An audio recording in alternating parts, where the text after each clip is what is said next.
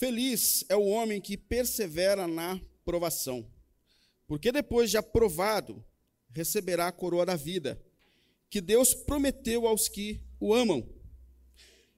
Quando alguém for tentado, jamais deverá dizer: Estou sendo tentado por Deus. Pois Deus não pode ser tentado pelo mal e a ninguém tenta. Cada um, porém, é tentado pela própria cobiça, sendo por esta arrastado e seduzido. Então a cobiça, tendo engravidado, dá à luz o pecado. E o pecado, após ter se consumado, gera a morte. Meus amados irmãos, não se deixem enganar. Toda boa dádiva, todo dom perfeito, vem do alto, descendo do Pai das luzes, que não muda como sombras inconstantes. Por sua decisão, ele nos gerou pela palavra da verdade, para sermos como os primeiros frutos de tudo o que ele criou. Amém? Vamos orar? Pai querido, em nome de nosso Senhor Jesus, mais uma vez nós nos colocamos aqui diante de Ti, Pai. Rendemos a Ti o nosso louvor, a nossa gratidão por seu cuidado e amor sobre a nossa vida. E nesse momento, Senhor, nós estamos diante da Sua palavra e pedimos, Pai, pedimos, Senhor, que o Senhor fale aos nossos corações, que o Senhor dirija as nossas vidas a respeito dos Seus propósitos eternos e soberanos sobre nós, Senhor. Nós estamos aqui na disposição de ouvir a Sua voz, de entender os Seus planos. Nós temos entendido aqui na IAP da Vila que a Sua palavra é a verdade que conduz as nossas vidas, Senhor. E nós queremos de fato, Deus querido, que as nossas vidas sejam transformadas mais e mais de acordo com os propósitos que o Senhor tem para a nossa caminhada. Assim nós oramos pelo nome santo de nosso Senhor Jesus. Amém. Amém. Pode sentar, querido irmão, querida irmã. Bom, antes de entrar na reflexão, deixa eu dar alguns recados aqui para os irmãos. A gente aqui na IAP da Vila tem caminhado com esse propósito de ser a cada dia mais parecidos com Jesus. Nós entendemos que esse é o propósito que Deus tem para a nossa vida. Então, a partir dessa visão, a partir disso que nós estamos entendendo a respeito da vontade de Deus, a gente tem organizado a cada dia mais cada espaço da nossa igreja não só pensando nas faixas etárias, ou seja, ministério infantil, crianças, adolescentes, mas a gente tem pensado também nas fases espirituais de cada discípulo de Jesus, ou seja, existem pessoas que estão dando os primeiros passos na fé, existem pessoas que estão mais maduras, e a partir disso a gente tem organizado cada espaço da igreja na expectativa de ajudar todos a entenderem as bases da fé e caminhar para esse processo de maturidade, até se tornar igual a Jesus. Por isso, existem alguns espaços aqui na nossa igreja que começam às 10 horas da manhã no sábado. E a gente tem que valorizar esses espaços. Mas, por exemplo, além do ministério infantil que conduz o, os meninos até a adolescência, a gente tem uma sala lá no fundo que a gente chama de T2, e agora conectada com o discipulado, que não só acolhe essas pessoas que vêm do processo natural da igreja pela idade, mas que também acolhe pessoas que querem dar os seus primeiros passos na fé, entender as bases da nossa confissão de fé, da nossa doutrina. Então, se você estiver dando os primeiros passos, ou quiser repassar as questões dos dogmas que a gente tem, das doutrinas que a gente tem na IAP, ali tem um ambiente bem interessante para você e você será muito bem-vindo.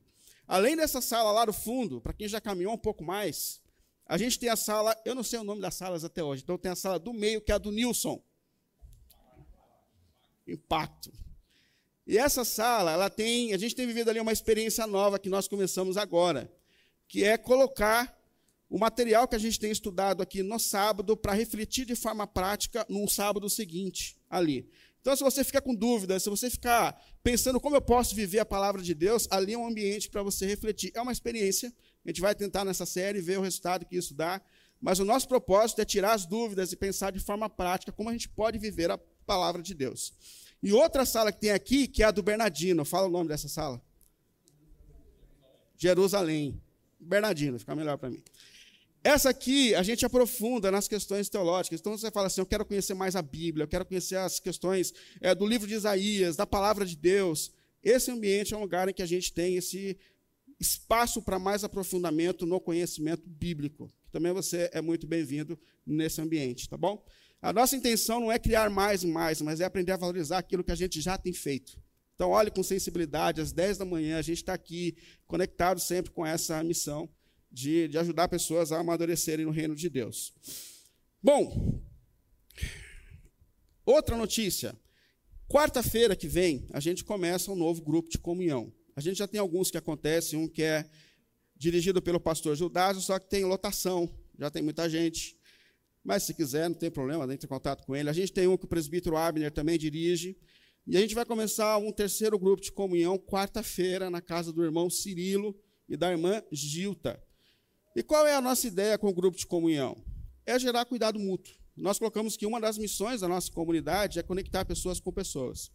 Então, se você procura um lugar para você conversar, desenvolver relacionamento, orar junto, colocar as questões do seu coração. É, se você fala assim, ah, mas na semana eu fico ocioso. Não, os espaços existem, cabe você se encaixar nos espaços. Então, se você quiser participar com a gente, na quarta-feira começa, dia 7, na casa do irmão Cirilo da Gito, lá tem bastante espaço.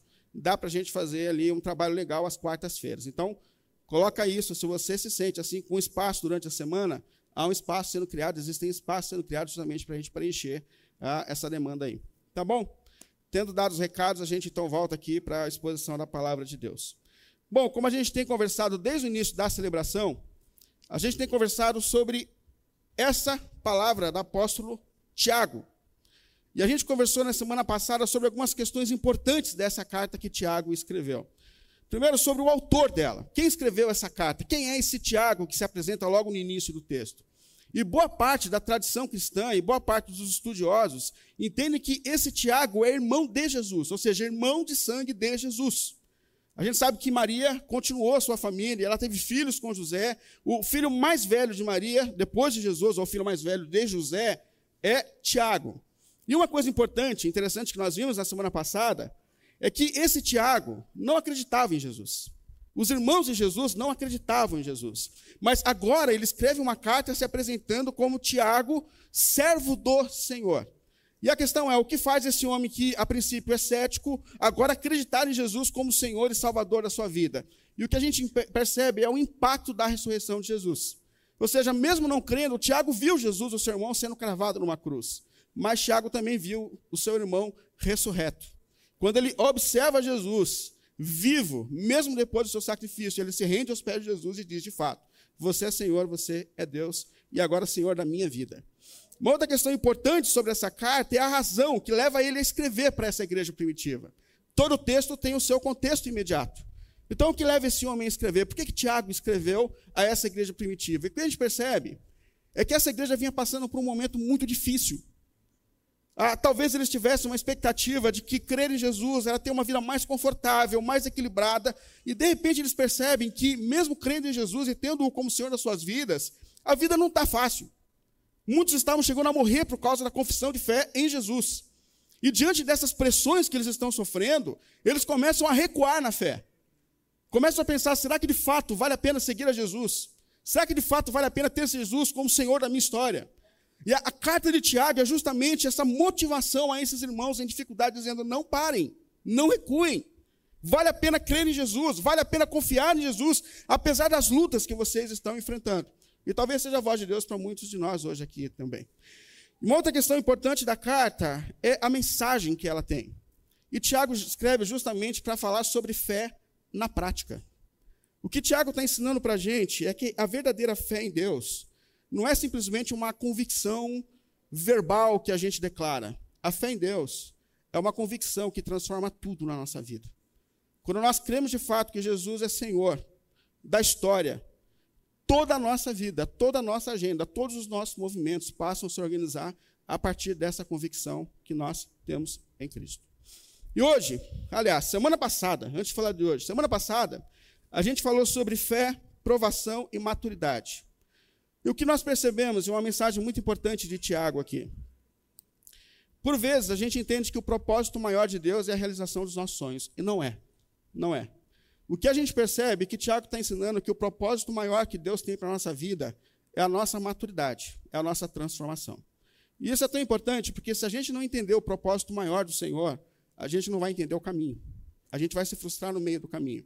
Então, é uma mensagem muito importante. O maior compromisso que Deus tem com você é a sua transformação, é a sua maturidade.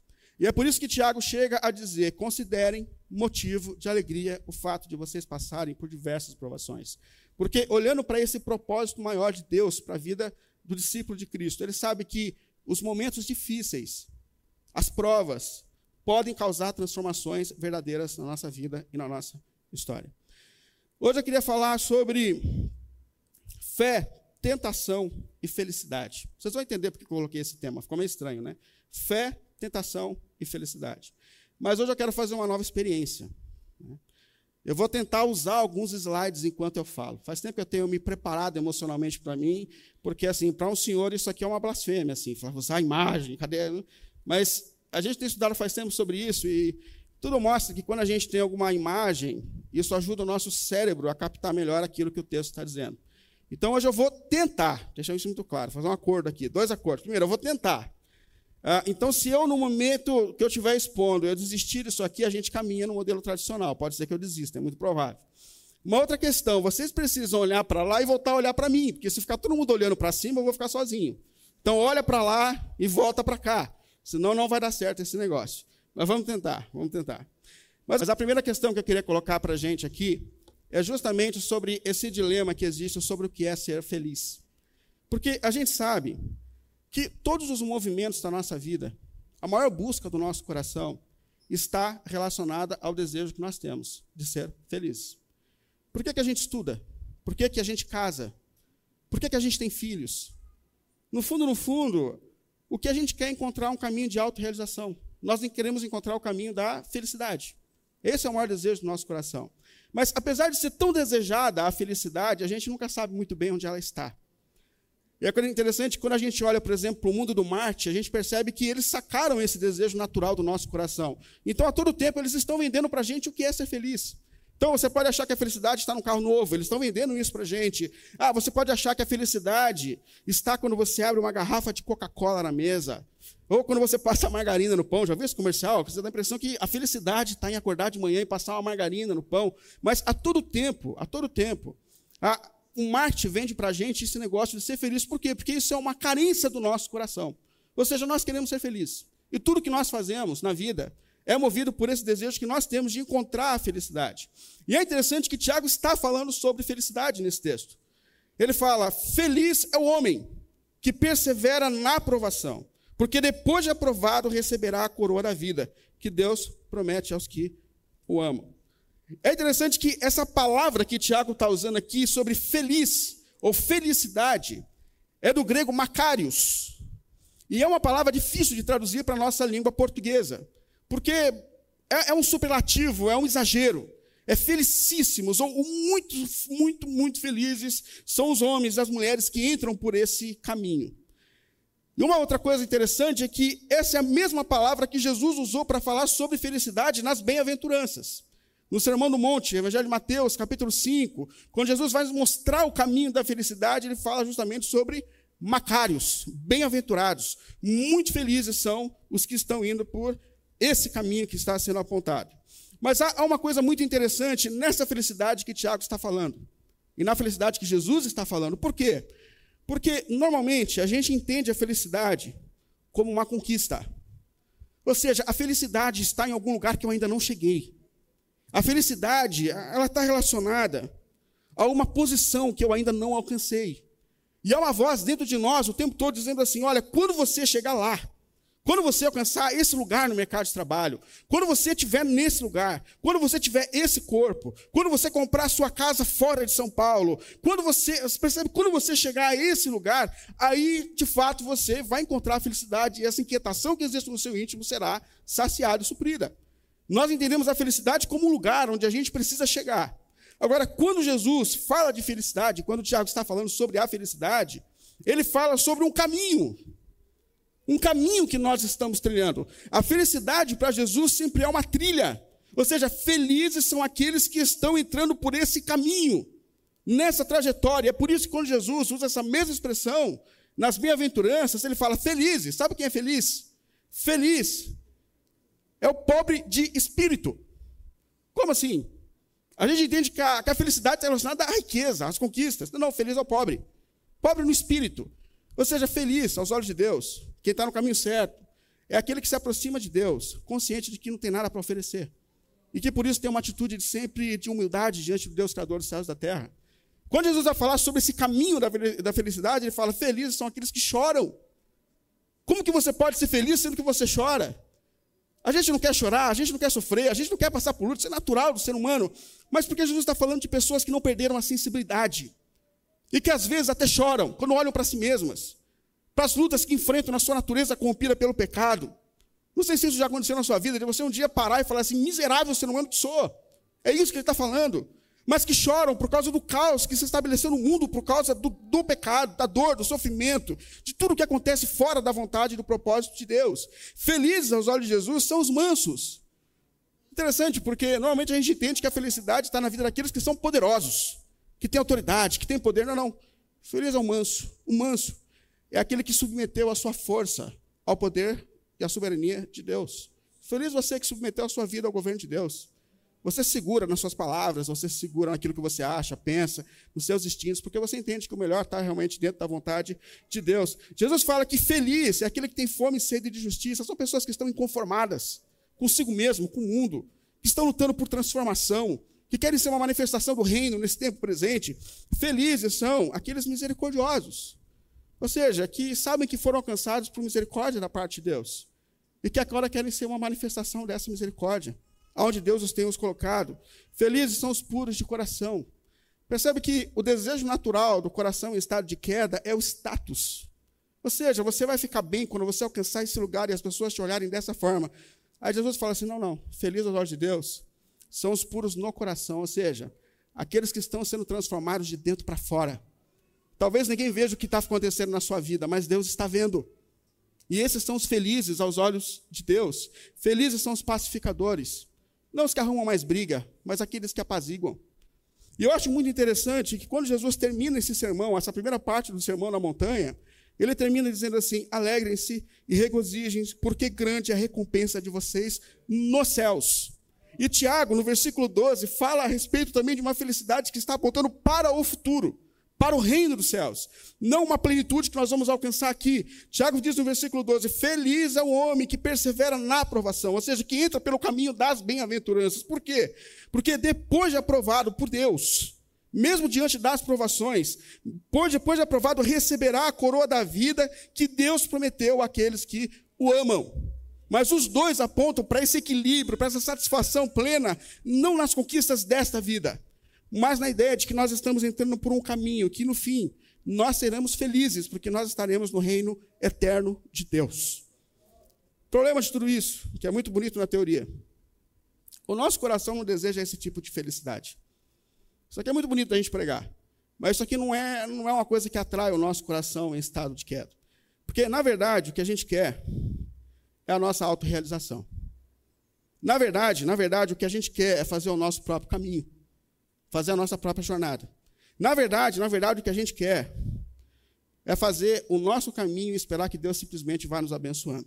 A gente não quer fazer a trilha que Deus tem colocado diante de nós. Por isso que Tiago fala sobre o risco da tentação. Por isso que Tiago nos alerta a respeito dessa confusão que existe dentro de nós sobre viver esse caminho de Deus e viver aquilo que o nosso coração, em estado de queda, deseja.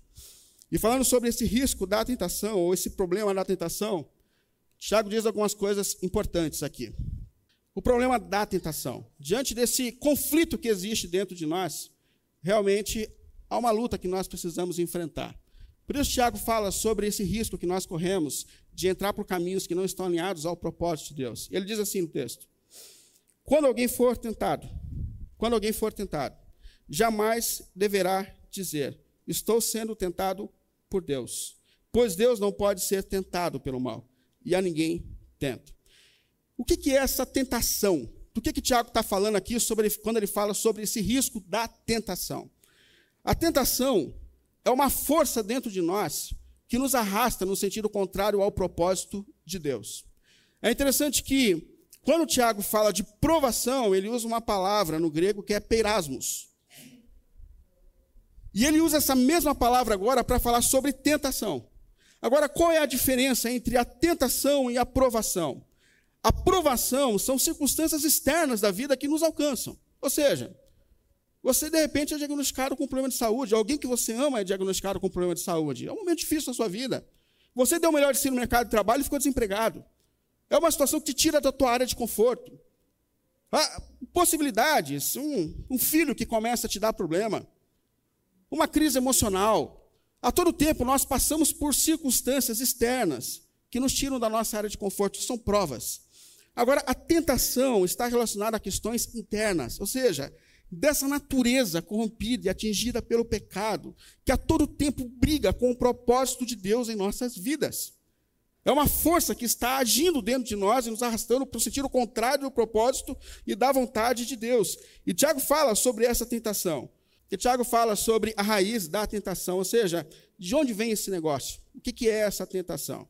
E ele fala: cada um, porém, cada um, porém, presta atenção nisso, é tentado pela própria cobiça, sendo por essa arrastado e seduzido.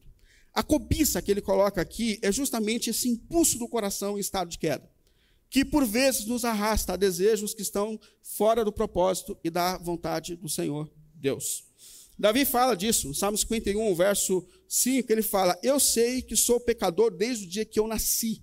Ou seja, eu nasci com um problema herdado de Adão e Eva, que é uma força que atua na minha vida e que a todo tempo quer me levar para um sentido contrário daquilo que é o propósito do meu Deus e no meu Criador. E como a cobiça se manifesta, ou seja, em que áreas ela nos tenta, em que áreas nós estamos sendo tentados? Em todas. A gente é cobiçado no materialismo, a gente é cobiçado no nosso egoísmo, na nossa inveja, a gente é cobiçado a falar mal, a gente é cobiçado nas áreas sexuais, que talvez seja uma das questões que mais se conectam com o que Tiago está dizendo aqui. Nós somos tentados de, de várias formas. E é uma questão importante aqui, porque o que Tiago está dizendo para a gente, que o grande problema do mundo, da igreja, não são as questões políticas, não são as questões externas. O grande problema do mundo está relacionado às questões internas. Nós somos o problema. Sabe qual é o problema da tua casa? É você. É você. Do teu trabalho, é você. Nós temos lutas intensas dentro de nós que faz de nós pessoas de guerra. No capítulo 4, versículo 1 e 2, Tiago diz assim: De onde vêm as guerras e contendas que há entre vocês? Ou seja, de onde vem esse monte de guerra, esse monte de briga, esses conflitos que existem? Não vem das paixões que reiam dentro de vocês, ou seja, dos conflitos que existem dentro de vocês. Vocês cobiçam, ah, vocês e não a têm, vocês matam, vocês invejam, mas não conseguem obter o que desejam, vocês vivem a lutar e a fazer guerras. Ou seja, o que Tiago está dizendo aqui, que o maior problema do mundo em estado de caos, é justamente essa natureza que foi atingida e corrompida pelo poder do pecado.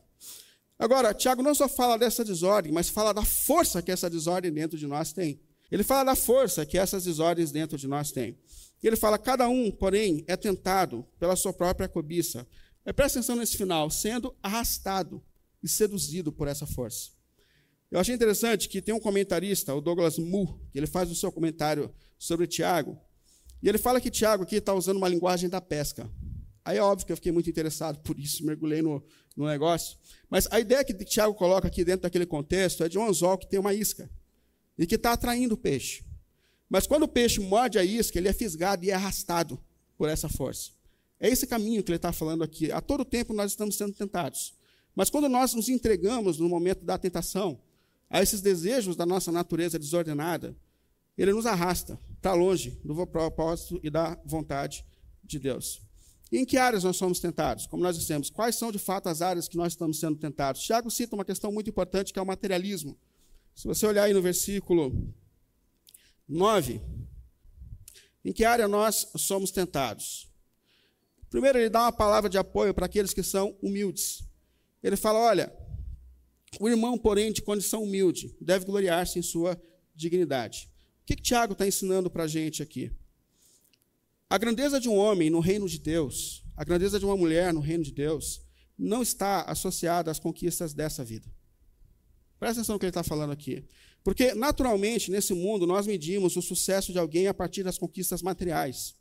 Mas foi Jesus quem disse para a gente que a, a vida de um homem não consiste nas coisas que ele possui, ou seja, podem existir pessoas grandes no mercado de trabalho, mas que aos olhos de Deus não são grandes, que vivem completamente distantes do propósito de Deus.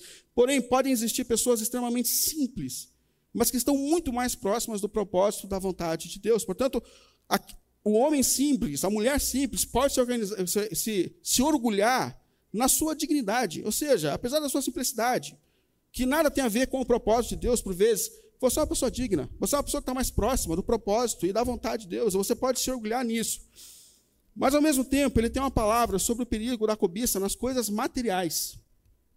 Porque ele diz assim: e o rico, e o rico, deve orgulhar-se se passar a viver em condição humilde, porque passará como a flor do campo, pois o sol se levanta, traz o calor e seca a planta, e cai então a sua flor, e é destruída a beleza da sua aparência. Da mesma forma, o rico murchará em meio aos seus muitos, seus muitos afazeres. Percebe que Tiago ele fala muito intensamente sobre a questão do orgulho. Por quê? Porque no fundo, no fundo, o nosso orgulho é a razão da nossa desordem. É, o que a gente quer sempre é o reconhecimento, é se tornar pessoas notórias. a gente está preocupado com a quantidade de seguidores, de likes. É pelo, isso é natural em nós, mas o rico deve orgulhar-se, deve orgulhar-se, assim como o simples, é, em uma vida dentro do propósito de Deus. E aqui é um alerta tão importante que ele faz aqui, que ele deve alegar-se caso passe a viver em condição humilde. Eu não cliquei tudo isso. Caso passe a viver é, nessa condição humilde ou nessa condição simples. O que Tiago está ensinando para a gente aqui? Na perspectiva da eternidade, as coisas materiais não representam nada. Ah, você está dizendo então que Deus proíbe a gente de ganhar dinheiro, de encontrar um melhor lugar no trabalho? Lógico que não. Lógico que não. Agora, o grande problema que Tiago está destacando aqui é a dimensão que, por vezes, nós estamos dando às coisas materiais. É isso que ele está dizendo aqui. Cuidado. Você não vai se tornar grande aos olhos de Deus porque você chegou em um lugar extraordinário no mercado de trabalho. Não é dessa forma que Deus mede as coisas. Por isso, a gente percebe que esse texto de, de Tiago ele tem uma intensa conexão com o livro de Eclesiastes. Quando Tiago ensina aqui, ele se conecta com as bem-aventuranças e ele se conecta com os livros de sabedoria bíblica, Provérbios, Eclesiastes. E o que Tiago está fazendo aqui é lembrando a gente o discurso de Salomão. Um homem que conquistou tudo nessa vida. Um homem que se entregou a esse desejo do coração e tudo que a gente puder imaginar a respeito do que a gente imagina sobre felicidade. Salomão chegou. Seja no amor, seja nas conquistas, seja na notoriedade, se tornou o homem mais famoso da época. Seja no conhecimento, seja nos grandes empreendimentos. E esse homem, depois que conquista todas essas coisas, ele diz, meus irmãos, tudo foi vaidade. Ou seja, quando a gente se entrega a essas cobiças naturais do nosso coração, no fundo, nós vamos deparar, nos deparar com um vazio. Esses desejos que nos aguçam tanto e, e, fazem a gente tentar encontrar o sentido da vida naquilo. Não, esse negócio é vazio. Esse negócio é vazio. Por isso, o Tiago alerta até a gente sobre os estágios da tentação, para que a gente não caia nessa armadilha. E ele continua esse texto, ele diz assim: então a cobiça, tendo engravidado, ou seja, quando a gente se deixa levar por esse coração que cobiça coisas longe da, da vontade de Deus, nós estamos sendo engravidados por esses desejos. Percebe? Há um caminho que o pecado faz em nós. A gente deseja, há uma isca com anzol ali, a gente olha, é atraente, é desejável, mas a maneira que nós lidamos com isso muda toda a nossa vida, porque quando nós nos entregamos a esse desejo, quando a gente aprofunda, é você estar tá viajando numa rede social e você olha alguém sensual, e você, você pode só passar e falar, isso não é para mim, mas você pode clicar em cima. Ah, você pode procurar o perfil. Ah, é o caminho de Davi. Quando ele cai, ele, ele olha, ele olha, ele acha bonita. Mas ele podia ter virado o rosto, mas ele manda um, um, um, direct, quem sabe ela responde. Ela respondeu e de repente os dois estavam na cama. Esse é o caminho que o pecado. Agora tem uma questão muito importante que é para onde o pecado nos leva. Eu acho tão intensa essa palavra de Tiago, tendo a gente então engravidado do desejo. Ou seja, se a gente não cuida desses desejos ordenados, eles passam a habitar dentro de nós. E quando eles habitam dentro de nós, eles passam a governar as nossas vidas. E tendo engravidado, ele gera a morte. Presta atenção nisso. No fim, sempre que a gente se entrega aos desejos do nosso coração, o resultado não é a felicidade. O resultado não é a autossatisfação. O resultado é a morte. Ele vai destruir a tua família, ele vai destruir a tua vida emocional, ele vai destruir a tua vida espiritual, teu relacionamento com Deus. Diante desse perigo, a questão é como a gente pode, então, resistir às tentações que nos cercam a cada segundo. Como eu posso ficar em pé diante dessa luta que me cerca? Eu acho que essa é a questão mais importante que a gente tem. E primeiro, reconheça as desordens do seu coração. Reconheça que você está em luta. Percebe que Tiago, ele fala no versículo 16: Meus amados irmãos, não se deixe enganar. Não se deixe enganar. Nós estamos sendo tentados a todo tempo. A todo tempo há uma voz dizendo: ali a alegria, tá, a alegria está ali, a verdadeira satisfação você vai encontrar nesse caminho. Faça isso, fale isso. Ah, Não se deixe enganar. Essa é a voz de Deus sobre nós. Não se deixe enganar. Resista, ele está dizendo. Lembra qual foi a consequência. Lembra que no fim, isso aqui vai gerar morte. Então resista. Viva intensamente com essa consciência de que você está vivendo uma luta intensa a cada minuto da sua vida. E que a todo tempo esse seu coração enganoso vai fazer propostas. E se não fosse só o nosso coração enganoso, há um ser diabólico, Satanás, que nos cerca a cada segundo e que lança propostas para esse nosso coração em estado de queda. Mas ele dizendo assim: não se deixe enganar, ou seja, não vá por esse caminho. Não vá por esse caminho, esse negócio é morte. Esse negócio não vai trazer a saciedade que você tanto procura. Mais do que isso, busque forças em Deus. Busque suas forças em Deus. Eu acho tão importante essa palavra do apóstolo Paulo. 1 Coríntios, capítulo 10, 12 e 13. Presta atenção no que Deus está dizendo aqui. Não sobreveio a vocês tentação que não fosse comuns aos homens. Presta atenção no que Deus está dizendo para a gente aqui. Não sobreveio tentação acima do que a gente pode suportar. Então, assim, para de achar que você é a pessoa mais tentada do universo. Para. Às vezes eu converso com pessoas, não, porque eu sou cobiçado no trabalho, porque eu sou cobiçada. Para com isso. O que te torna uma pessoa cobiçável, cobiçável são justamente as suas paixões pessoais. Para com esse negócio. Não veio tentação sobre a sua vida e não virá. Que não sejam comuns as lutas que todos nós estamos enfrentando. Isso é muito importante. E mais do que isso, Deus é fiel e Ele não permitirá que vocês sejam tentados acima do que vocês podem suportar.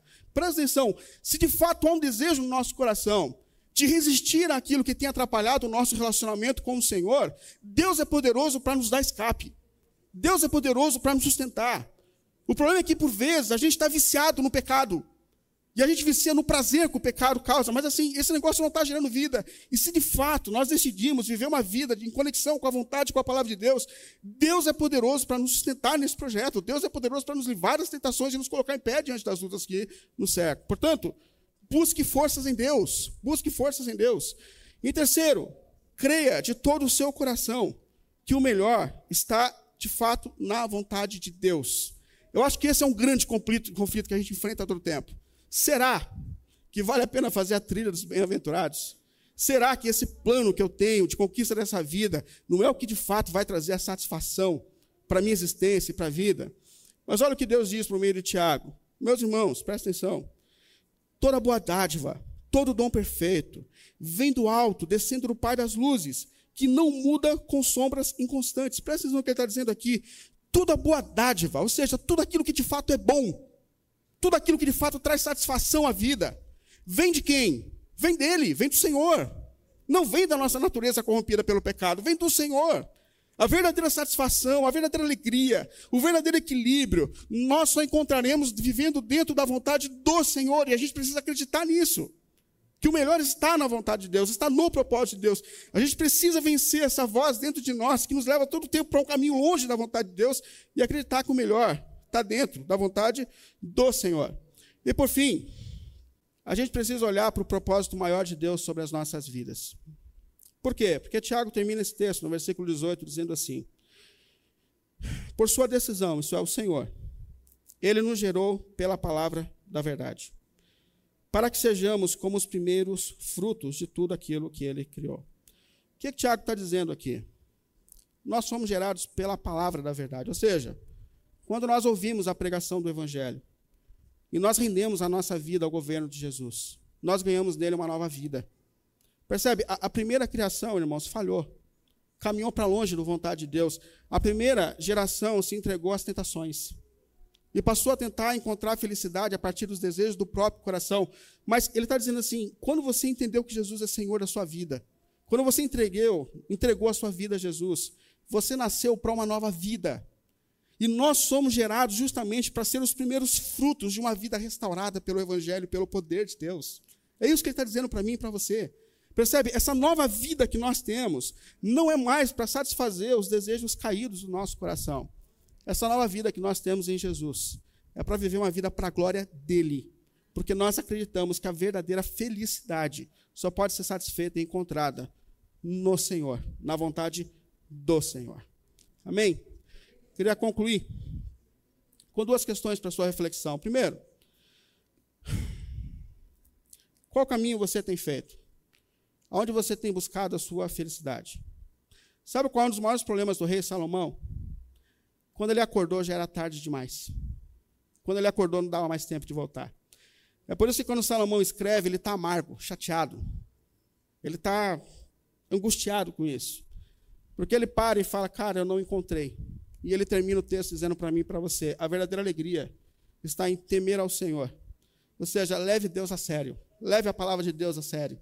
Leve os propósitos que Deus tem para a tua vida a sério.